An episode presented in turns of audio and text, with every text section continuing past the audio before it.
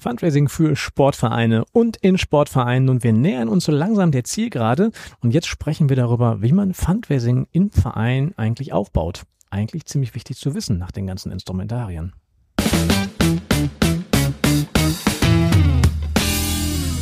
Willkommen zurück. Das ist die siebte Folge für Sportfundraising, Fundraising im Sport und ich begrüße als Gesprächspartnerin die Leonie. Hallo.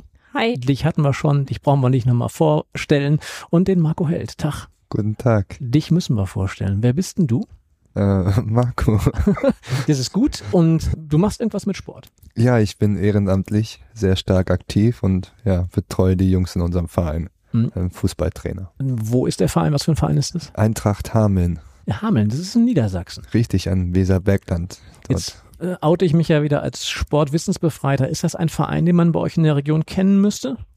Äh, jetzt nach den zwei Jahren schon. Davor war er eher so nicht so bekannt.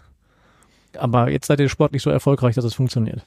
Nee, wir machen sehr viel für Kinder und Jugendliche und das spricht sich halt auch rum. Und das ist eine tolle Sache auch mit dem Thema ja, Integration und Inklusion überbegriffen. Ne? Hat man gerade in der Folge zuvor, wo es um das Thema ähm, Ehrenamtsgewinnung ging, dass das Thema Mitgliedergewinnung durch die Arbeit eigentlich gar nicht das Thema ist. Ja, also Kinder kriege ich im Prinzip, wenn ich gute Arbeit mache, immer. Aber das Thema Ehrenamt könnt ihr gerne nochmal nachhören. Das habe ich das vorhin im Vorgespräch mitbekommen, Marco, dass du dich so stark engagierst, dass du eigentlich schon fast hauptamtlich bist. Du äh, investierst sehr viele Stunden, ne? Ja, wenn man von der Zeit her geht, dann bin ich da Vollzeit beschäftigt, ja. Und dann auch noch freiwillig eine Fortbildung gemacht zum Thema Fundraising. Warum ist dir das Thema wichtig? ja, also ist es halt wichtig, wie man den Verein so voranbringt, weil man macht es ja nicht für sich, sondern für, für die Mitglieder. Und am Ende ist unser Ziel, dass die, vor allem auch die Jungs, weil wir einen großen Migrationshintergrund haben, Perspektiven, ja, bekommen auch und Chancen. Deswegen versuchen wir unser Bestes. Wir haben hier in den Folgen uns über Instrumente ausgetauscht. Wir haben gelernt, wie man Unternehmen anspricht. Wir haben gelernt, wie man Mitglieder gewinnt. Wir haben äh, uns Fördermittel angeschaut, ähm, haben überhaupt geklärt, warum brauchen wir eigentlich Spenden. Leonie, nach all den Dingen und nach dem ganzen Instrumentenmix, jetzt gucke ich dich mal an, weil ich weiß, dass du dich da eben auch noch persönlich etwas äh, stärker identifizierst mit, äh, weil du da auch jetzt dran forschst und da ein bisschen tiefer dran einsteigst. Jetzt habe ich diese ganzen Puzzlestücke im Fundraising. Wie lege ich denn jetzt los als Hamelner Sportverein. Macht ihr nicht nur Fußball oder macht ihr auch andere Sachen? Karate, Leichtathletik, Triathlon. Nebenbei sind wir die beste Triathlon-Abteilung in Niedersachsen. Wir haben Landes- und Europameister. So, Leonie, jetzt geht's los und da bitte schön Fundraising aufbauen. Was machen wir denn jetzt? Ja, danke für den äh, soliden Überbau. ja, also den Anfang würde ich ganz einfach erstmal sagen, die intrinsische Motivation. Es braucht einfach jemanden, der sagt, ich kümmere mich darum, ich möchte mich dafür einsetzen. Und da sind wir eben auch bei den Strukturen, die ein Sportverein mitbringt. Wir müssen schauen, was hat unser Sportverein, ähm, wie ist er aufgebaut, welche Mitglieder haben wir, wen können wir fragen, der sich dafür einsetzen kann, wer bringt Qualifikationen mit, um die ganzen Instrumente umzusetzen. Und da müssen wir gar nicht weit schauen. Da ist nicht der erste Weg Richtung äh, Fortbildung, sondern einfach erstmal anzufangen. Denn gerade beim Fundraising ist es ja eben der Weg, der eben zählt. Der Weg ist das Ziel und jede neue Beziehung, die aufgebaut wird, jeder neue Spender, der gefunden wird, ist schon der ja, der Weg in die richtige Richtung und schon eine Spende mehr als vorher. Jetzt nutze ich mal den Marco. Als Mensch, der in, in, in Hameln sehr, sehr aktiv ist, brauchst du was zu melden oder bist du da nicht in Verantwortung? Ich darf schon sehr viel entscheiden, weil ich auch einen großen Vertrauensbonus habe. Aber du bist nicht Arbeit. formal erster Vorsitzender? Nein. So. Okay. Nein. So, jetzt gucke ich dich nochmal an, Leonie. Jetzt hat er eine Fundraising-Fortbildung gemacht. Jetzt hast du gesagt, es gibt einen Menschen, der hat irgendwie Lust zu. Unabhängig davon, dass er vermutlich keine Zeit mehr haben wird, das Ganze jetzt auch noch umzusetzen. Aber stellen wir uns mal vor, er hätte jetzt zehn Stunden Zeit und er ist derjenige, der in Hameln jetzt loslegen möchte. Was würde er denn dann tun als erstes, wenn er motiviert rauskommt aus der Veranstaltung hier? Ja, loslegen, hoffe ich doch. Ähm, die Menschen ansprechen, einfach auf äh, ja, die Menschen zugehen, sei es bei der Zeitspende, sich vielleicht noch mehr zu engagieren, wenn wir von Geld sprechen, ähm, auch einfach mal sich hinzusetzen und zu überlegen, was wollen wir denn überhaupt erreichen, sich mit dem Vorstand zusammenzusetzen, was ist unser Ziel und warum machen wir das Ganze? Denn wenn wir jetzt nicht wissen, wofür wir die Spenden sammeln, brauchen wir auch nicht anfangen. Das ist genau der Punkt, bei dem ich hier einsetzen würde. Ich habe auch eben ja schon wirklich viele Organisationen begleitet beim Fundraising-Aufbau, Sportvereine eben nicht, dass natürlich am Anfang immer die Frage steht, ah, was wollen wir denn eigentlich? Also wo wollen wir denn eigentlich hin? Also wollen, wollen wir Spenden haben? Wollen wir Sponsoring-Mittel haben? Wollen wir neue Mitglieder haben? Oder möchten wir was auch immer tun? Also diese Frage im Prinzip ganz an den Anfang kommt, mit einer Verbund mit einer eigenen Analyse. Wie sähe denn da bei euch so der Alltag aus, wenn du jetzt mit diesen tollen Ideen bei dir im Verein, nehmen wir nicht mal deinen Verein, nehmen wir mal andere Sportvereine, ja? Wenn du in so Sportvereine reingehen würdest mit so einer tollen Idee, was würde da passieren?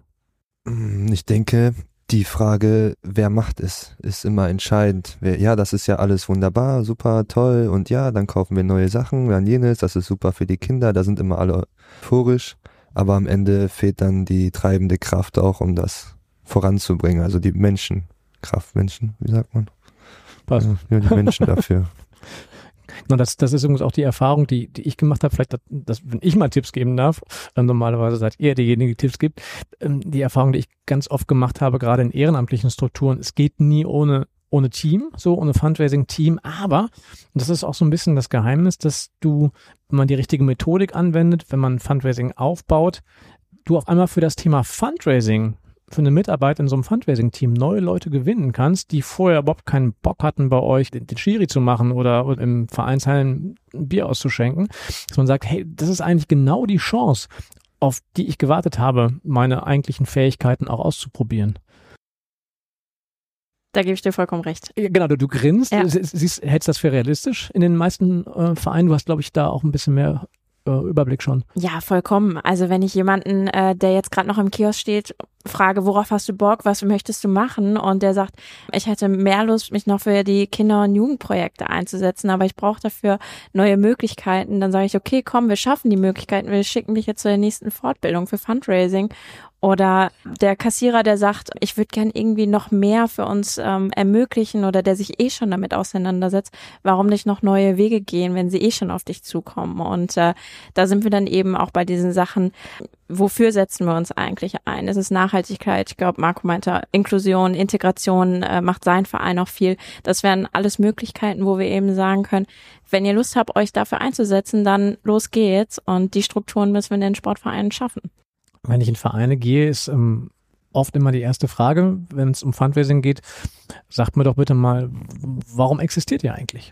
Also warum gibt's euch denn eigentlich? Und wir hatten jetzt gerade mit dir und auch deinem Kollegen, den wir in einer vorhergehenden Folge gehört haben, gesagt, ja, naja, wir haben den Verein gegründet, weil wir gesagt haben, wir Vereine, die nur Arbeit für Kinder machen, das ist ein Alleinstellungsmerkmal, weil sich daraus Vorteile ergeben. So, warum existiert denn kannst du das für dich sagen? Warum existiert dein Sportverein? Welcher, welcher Begründung gibt es denn? Was ist die Vision? Was leuchtet da bei den Leuten, um sich bei euch zu engagieren? Warum engagierst du dich mehr als durchschnittlich für diesen Verein? Ja, wie ich eingangs schon erwähnt habe, ist es halt sehr, sehr wichtig für Kinder und Jugendliche, dass sie nicht auf die schiefe Bahn geraten. Und es gibt wenig Menschen, die das machen. Wir leben auch in einer Gesellschaft, wo alle sehr materialistisch veranlagt sind und wenige machen das und immer weniger und immer weniger und dann bekommt man als ähm, Ehrenamtlicher auch noch wenig Geld und das haben wenige Bock. Und meine intrinsische Motivation ist halt, ja, dass ich den Jungs irgendwie, den Mädels Perspektiven und Chancen gebe. Das Aber das könntest du doch auch in einem anderen Verein in Hameln machen. Warum ausgerechnet so. dort? Also ich will, ja, ich will ja darauf hinaus zu gucken, hm. warum, also wenn ich Spenderinnen und Spender gewinnen will und wenn ich das in meinem Verein aufbauen will, dann muss es denen ja besonders bewusst sein, warum sie euch unterstützen und nicht den Verein mit den anderen Farben. Na, weil wir wirklich das machen, was wir sagen. Zum Beispiel, wir gehen wirklich äh, da drauf auf diese Themen zu und sind sehr neugierig und versuchen das alles am besten umzusetzen für die Mitgliederinnen und Mitglieder. Da sind wir wieder beim Thema Alleinstellungsmerkmal, Leonie, ne? Also ja. das ist wirklich, um uns zu gucken, ähm, dass, dass man, glaube ich, beim Fundraising-Aufbau darauf achten muss, dass ich mich in irgendeiner Form unterscheide von den anderen Vereinen. Also ich meine, wir haben jetzt ähm, auch hier wieder, wir haben nehmen diese Folge wieder im Deutsche Bankpark auf, sitzen hier in der Lounge. Mittlerweile ist die Sonne auch untergegangen und es ist so ein romantischer Sonnenuntergang vor den Tausenden von leeren Sitzen. Ich, wenn du hier einmal Eintracht-Fan bist, dann bist du Eintracht-Fan und kämst nie auf die Idee, möglicherweise, was habe ich gerade gelernt, was ist der Rivale von Eintracht Frankfurt? Was von Offenbach oder was, wie auch immer, würde ich nie auf die andere Seite gehen, weil das, da bin ich so gefärbt. Aber im lokalen Bereich ist es ja möglicherweise noch nochmal was anderes, wo vielleicht eine Identifikation gar nicht so, so, so stark her ist. Ja, also da gebe ich dir vollkommen recht. Ich meine, für die meisten Vereine ist es ja derzeit wirklich Hauptsache den Ligabetrieb halten, Hauptsache wir können mitspielen. Diese Frage, warum mache ich etwas, äh, wird ganz selten gestellt. Und wenn sind die Antworten eben ja, um einen Raum zu schaffen, wo wir Gemeinschaft haben können, wir sind eine Solidargemeinschaft, wo wir partizipieren können. Aber viel wichtiger sind ja dann vielleicht auch diese Werte und Normen eben. Ähm, viele Vereine schreiben auf ihre Schals ihre Leitsprüche, echte Liebe, Stärke, Zusammenhalt, Gemeinschaft und dass wir da eben sagen, okay, wie schaffen wir denn überhaupt die Gemeinschaft? Was zeichnet uns denn gerade aus, dass wir diese Gemeinschaft leben? Ist es ähm, ein regelmäßiges Zusammentreffen? Ist es ein Raum für Begegnungen? All das sind Möglichkeiten. Andere in Sportvereinen setzen einen hohen Aspekt auf Nachhaltigkeit und wenn wir da ansetzen, dann können wir eben auch sagen, bitte spendet für diesen Grund. Wir wollen ein neues Thema, ein neues Projekt starten, vielleicht auch auf dem Bolzplatz gehen, niederschwellig arbeiten, in ähm, Krisengebieten unterstützen. All das sind Möglichkeiten für die Breitensportvereine ähm, auch ihren gesellschaftlichen Mehrwert eben nochmal zu zeigen und eben auch hinterher zu zeigen, das haben wir gemeinsam geleistet. Das ist unser Verein, das sind unsere Mitglieder, unsere Angehörigen, wir sind eine Gemeinschaft und setzen uns ein. Und so hat jeder auch das Gefühl, etwas geleistet zu haben für die Gesellschaft, in der wir leben. Wir hatten in der Folge zum Thema ähm, Ehrenamtsgewinnung die Situation, dass es möglicherweise Vereine gibt, wo Strukturen sehr stark verkrustet sind, ja, und wo Personen auch schon vielleicht sehr lange Zeit auf den Positionen sind, auf die sie sind. So, und jetzt kommt so ein Marco, ja, völlig jung, dynamisch aus seiner Fundraising-Fortbildung und sagt, tschakka, ich will jetzt auch noch Fundraising machen. Mit welchen Argumenten kann ich denn überzeugen? Also wie breche ich mögliche Barrieren oder mögliche Widerstände auf? Ich denke, man kann den älteren Damen und Herren die Negativbeispiele einfach mal vorzeigen und sagen, das läuft gerade aktuell nicht so schön bei euch, auch ruhig mit Zahlen und Fakten nicht ähm, aus der Luft gegriffen. Und man kann sagen, wenn wir das und jenes versuchen anzuschieben, kann es sein, dass uns da jenes und das ähm, auch erwartet. Vielleicht ködert man dadurch dann die älteren Vorstandsmitglieder, damit sie mal einen neuen, neuen Wind in die Fahne zulassen, sagen wir es so. Ich glaube, Köder ist da das äh, perfekte Wort ähm, oder nicht das perfekte Wort, sondern ähm, das ist der richtige Einstieg, denn ähm, alles, was wir durch dieses Fundraising dann eben zukünftig generieren können, ist etwas Neues, was wir vorher noch nicht hatten. Dass wir einfach mehr haben, als es vorher war. Und ich glaube, das typische Gegenargument, was von Vereinen ja auch kommt, ist, das haben wir noch nie gebraucht und das lief auch bis jetzt alles super. Und da einfach zu sagen, ja, das lief bis jetzt alles super, aber es kann noch besser werden. Oder da einfach anzusetzen, zu sagen, gut, die Zeit ist im Wandel, wir sollten uns mit verändern. Ich mache das, gebe mir den möglichen Raum, Sachen zu verändern und schaut, was dabei rumkommt. Es kann nur Plus werden oder positiv. Jetzt ähm, bin ich mal der Fährig hier und schwinge meinen Zauberstab und sag so, ähm, alles darf jetzt mal so sein, wie du es dir vorstellst, Leonie, da ist der Verein, ja, und alles ist super, du darfst jetzt loslegen. Was sind denn so die ersten Instrumente, die du ansetzen willst? Als allererstes würde ich, glaube ich, ein Team zusammensetzen und mich einfach erstmal zusammensetzen zu gucken, kommen wir erarbeiten erstmal, wer sind wir und was machen wir und wo wollen wir hin.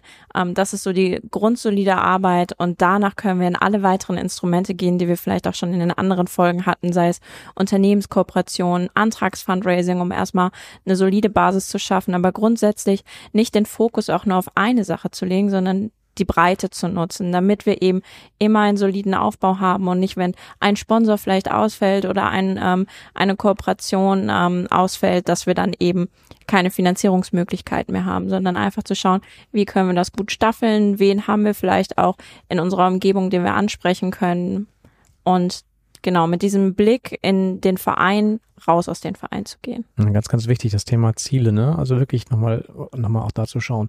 Ja, und dann sagt der Ferich, ja, wir haben auch schon ganz viele unterschiedliche Prozesse gemacht. Die Faustformel ist, sowas dauert aber durchaus mal zwei oder drei, eher drei Jahre. Habt ihr da Argumentationen auch für dann die Vereine, wenn dann ein Vorstand, der sagt, ja, mach du mal, nach einem Jahr aber wissen will, wo sein Budget hin ist, was er möglicherweise investiert hat? Also Langfristiges ist immer besser als kurz und knackig. Wenn es nachhaltig werden soll, wenn es vernünftig sein soll für den Verein, dann muss man sich dafür auch schon Zeit nehmen und nicht ein Projekt nach dem anderen und alle Projekte nur zur Hälfte und dann kriegt man auch eher den Ruf, ach, die machen nicht wirklich, die reden nur und also ja, langfristig ist besser als kurz und knackig. Und wenn man aber in dem einen Jahr, wenn der Vorstand das wirklich verlangt, auch Zahlen vorweisen kann, dann spricht das ja nur für eine gute Arbeit von einem selbst, denke ich. Wir haben in der Folge rund ums Fundraising ja gehört, es geht um Spenden, ja, es geht ähm, vielleicht auch um Sachspenden, vermutlich bei euch eher nicht, aber es geht eben auch um, um Ehrenamt, selbstverständlich. Also Zeitspenden, Sachspenden, Ehrenamt. Sponsoring gehört in dem Fall selbstverständlich auch mit dazu. Was würde denn bei einem Fundraising-Aufbau auch wenn es immer individuell zu sehen ist, aber vielleicht doch über alles gesehen am besten funktionieren? Und was ist das ein? Oder gibt es was, wo ihr sagen würdet, das ist das Einfachste, mit dem man ans Instrument mal starten kann? Grundsätzlich erstmal das Zeitmanagement, also beziehungsweise ähm, Zeitehrenamt, eben erstmal an der Basis anzufangen, ähm, eben zu sagen, hey, hast du vielleicht Lust, die Mannschaft von deinem Sohn zu trainieren? Das sind so diese anfänglichen Sachen. Und wenn wir erstmal ja diese Freiwilligkeit ähm, der Person eben ähm, erreicht haben, dann sind sie vielleicht auch eher dafür ansprechbar, weiter zu spenden, sei es Zeit, äh, Sachmittel oder eben auch Geld. Und vielleicht entpuppt sich ja auch der Vater äh, einer Mannschaft als Firmeninhaber, der auf einmal Sponsor ist. Wir müssen nicht immer ganz weit oben anfangen, sondern wir können wirklich an der Basis anfangen, um dann eben weiter darüber nachzudenken da sind wir wieder auch bei den Zielen. Ne? Langfristig denken wir steigen in einem einer Saison auch nicht drei Ligen auf. Das äh, ist einfach ja, das ist einfach nicht machbar. Uh, Step by Step und sei es, wir gewinnen pro Jahr nur zehn Ehrenamtler, dann sind das schon zehn mehr, als wir vorher hatten. Für andere Vereine sind zehn eher. Guck mal, hier siehst du ja. auf der gegenüberliegenden Seite die Stirn. Das ist schon äh, sehr, sehr viel.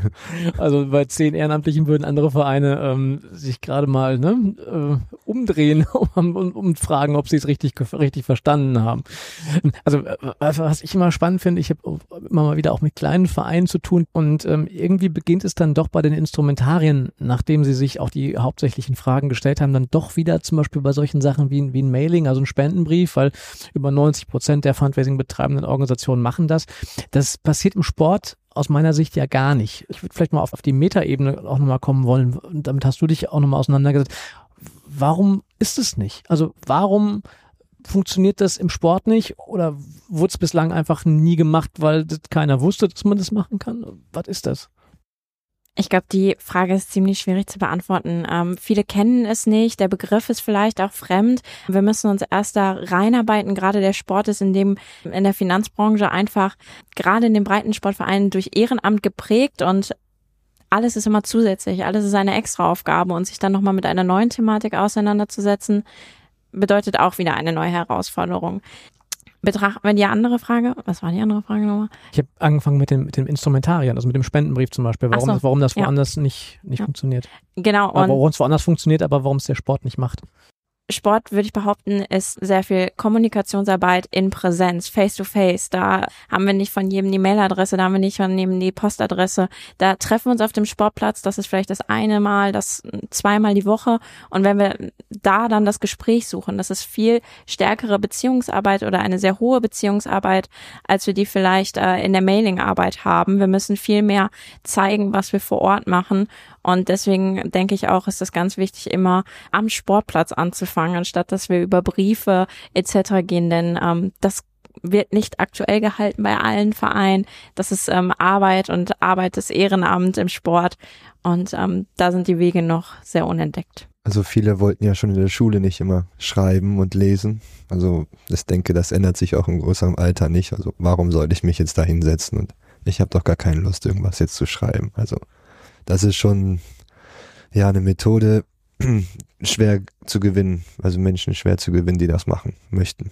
Marco, dein Leben ist der Sport. So nehme ich, nehme ich da mal so draus. Du wirst vermutlich irgendwie auch noch ähm, deine Euros verdienen, aber wenn du so ewig viel auch im Verein machst, behaupte ich mal, das ist schon dein, dein Lebensinhalt. Deswegen unterstelle ich dir jetzt auch, dass du gut vernetzt sein wirst bei dir vor Ort, dass du viele andere Menschen auch im Sport kennen wirst. Im Fundraising ist es so, dass die gesamte Fundraising-Szene so, so offen ist, dass man sich kennt. Also egal, ob jetzt, also eher im hauptamtlichen Bereich, weniger im ehrenamtlichen Bereich. Aber was dabei sehr stark weiterhilft bei der Weiterentwicklung von Fundraising in Organisationen, ist die Vernetzung untereinander. Das sind gemeinsame Arbeitsgruppen, das sind eben auch Dinge, die vielleicht gar nicht mal unbedingt offiziell sind, viele Gespräche. Wie würdest, würde dir in deinem, in deinem Fall vor Ort ein regionales Treffen von, wenn es das geben würde, wenn andere Vereine schon Fundraising machen würde, würde dir so ein Netzwerktreffen weiterhelfen oder würdest du da sagen, nee, das, für Sportvereine passt das nicht, weil wir unsere, unsere Geheimnisse dann nicht austauschen, wie es im anderen Fundraising-Bereich ist? Ja, ich denke mal schon, wenn mehrere Menschen an einem, an einer Sache partizipieren, dann erreicht man auch mehr. Also das ist schon, ja, ein großes Netzwerk hilft schon. Alleine zu kämpfen kann man auch, man erreicht auch viel, aber irgendwann wird man dann müde, denke ich. Ne? Welche Rolle spielen die Verbände? Könnte man Fundraising bei den Verbänden auch nochmal irgendwie nochmal ansortieren? Ich kann mir gut vorstellen, dass die Unterstützung von Verband und äh, ja allen weiteren Institutionen und Organisationen durchaus ein positiver Vorteil sein könnte, einfach um das Thema überhaupt erstmal ähm, anzustoßen, weil wir waren ja dabei, wir haben ja schon gesagt, ähm, dass Fundraising vielen Vereinen noch gar nicht bekannt ist und genau da sind wir dann wieder an dem Punkt, lasst uns erstmal Fundraising schaffen. Innerhalb des äh, Fundraisingsverbands haben wir auch die Fachgruppe Sport und ein erstes Netzwerk, wo wir eben äh, Ideen austauschen können und ähm, da haben wir auch gemerkt, das ist ganz wichtig, dass wir gemeinsam überlegen, wie können wir Sport mit Gesellschaft verknüpfen, wenn es um Fundraising geht. Vielleicht Sport und Religion, Sport und Politik. Ähm, all das ist auch möglich in Bezug auf ähm, Fundraising neue Wege zu gehen, sei es ein Spendenmarathon beispielsweise all diese Ideen entpuppen sich, indem wir gemeinsam an Sachen partizipieren, so wie der Marco schon gesagt hat, aber auch indem wir sagen, komm, wir entwerfen gemeinsam Ideen. Ich denke gerade an, an, den Bereich Sport in, im Rahmen der Inklusion, Eingliederungshilfe. Ich meine, es gibt ganz, ganz viele Vereine, die sich um das Thema Eingliederungshilfe und Inklusion kümmern, wo auch Sport immer eine Rolle spielt. Ihr seid aber auch Sportprofis. Da bietet sich natürlich auch eine Zusammenarbeit an. Für die Zielgerade. Wir treffen uns in fünf Jahren wieder ihr habt tatsächlich jetzt loslegen können. Was ihr euch wünscht, glaube ich, das ist deutlich geworden, aber realistisch. Was ist in fünf Jahren mit dem Thema Fundraising im Sport vielleicht bei euch lokal oder aber im Gesamten passiert? Um, ähm, wir träumen davon, zum Beispiel einen Jugendtreff oder eine Hausaufgabenbetreuung zu eröffnen. Das, da braucht man nicht viele finanzielle Mittel. Da brauchst du einen Saal, den hat man ja meistens im Verein, dann brauchst du wieder ein, zwei Menschen, die da die Jungs vernünftig und die Mädchen, Entschuldigung, ähm, unterrichten oder sie unterstützen. Also das wäre, wenn man das schaffen könnte, für uns eine tolle Sache. Ja. Das ist umgesetzt in fünf Jahren. Also wir nehmen hier auf Ende 2022. Ich würde mich dann 2027 nochmal melden. Also ich wir sitzen jetzt schon daran. Und aber ja, wie wir von gesprochen haben, ist, ist, ist immer entscheidend, ob Menschen dich dabei unterstützen oder ob du alleine stehst oder welche finanziellen Mittel, weil auf Dauer nun Ehrenamtlichen oder eine ältere Dame oder einen älteren Herr, der dann kaputt geht bei den ganzen energiegeladenen, pubertierenden Jungs, macht auch keinen Sinn. Da muss dann irgendwann eine pädagogische Fachkraft vielleicht her. Also wie kann man das Ganze steigern? Und ich denke, das ist ein, ein schwerer Weg, aber wenn man es nicht probiert, dann wird man es auch nicht schaffen. Ne? Ist auch schon fast ein Schlusswort, aber ich würde trotzdem jetzt nochmal der Leone die Chance geben, das nochmal abzurunden. Fünf Jahre. Also bei dir persönlich steht ja auch nochmal was an. Ja, selbstverständlich. Also persönlich würde ich natürlich wünschen, dass ich innerhalb der nächsten fünf Jahre durch meine Promotion in dem Bereich eben ähm, die Forschungslage nochmal weiter untersucht habe und Sportvereine eben die Idee mitgeben kann, wie sie Fundraising im Sportverein etablieren können. Aber schlussendlich sind fünf Jahre, glaube ich, für diesen Weg des Fundraisings im Sport noch kurzfristig gedacht. Aber langfristig können wir eben erreichen, dass die 25 Prozent der Sportvereine, die jetzt gerade vielleicht Finanzprobleme haben, diese vielleicht durch neue Wege nicht mehr haben oder dass die Sportvereine, die ähm, sich einfach mal gedacht haben, wie können wir uns finanziell anders aufbauen, neue Wege gefunden haben und ähm, immer mit den Gedanken zu gehen, der Weg ist das Ziel und äh, nicht, dass wir am Ende des Jahres so und so viel Geld auf unserem Konto haben oder so und so viele Ehrenamter. Und die Dortmunder Kickers? Ja, die Dortmunder Kickers werden äh, hoffentlich äh, höchst erfolgreich mit ihren Fundraising-Projekten. Ja, grundsätzlich ähm, hoffen wir natürlich, dass wir durch Fundraising unser Konzept weiter ausbauen können, dass wir weitere Ehrenamtler gewinnen können, um äh, einen Wohlfühlort und einen Schutzraum für die Kinder und Jugendlichen zu ähm, kreieren, sich frei zu entfalten und damit ja den Fußball neu zu entwickeln oder auch ähm, ja pädagogisch wertvoll zu steigern. Das hast du schön gesagt. Ich, danke, danke. Ich kann auch gar nichts mehr hinzufügen. Ich sage euch ganz herzlichen Dank, liebe Leo und lieber Marco, ganz herzlichen Dank für Vielen eure Dank Zeit. Dir. Schön. Ähm, ja, und ich äh, melde mich dann 2027 mal wieder. Bitte. Das Podcasts sind ja leider ewiglich in diesem Internet. Ne? Oh je, so ich hoffe, ich habe keinen Blödsinn erzählt.